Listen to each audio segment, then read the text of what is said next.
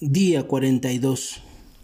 Dios nos lleva de las tinieblas a la luz, porque un niño nos es nacido, hijo nos es dado, y el principado sobre su hombro, y llamará su nombre admirable, consejero, Dios fuerte, Padre eterno, príncipe de paz.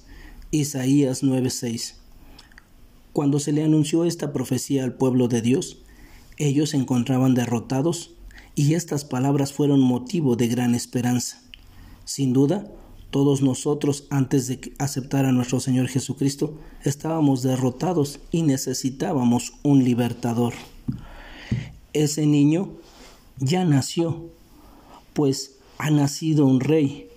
Este rey vivió entre nosotros, murió en una cruz para pagar por nuestros pecados, venció la muerte al resucitar y al hacerlo dio la esperanza a los que en Él creen de que resucitarán para vivir en la eternidad con Él.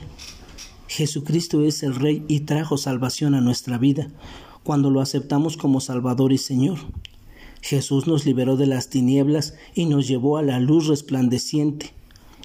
¿Quién es ese niño? Los nombres que le dan en este texto describen su carácter.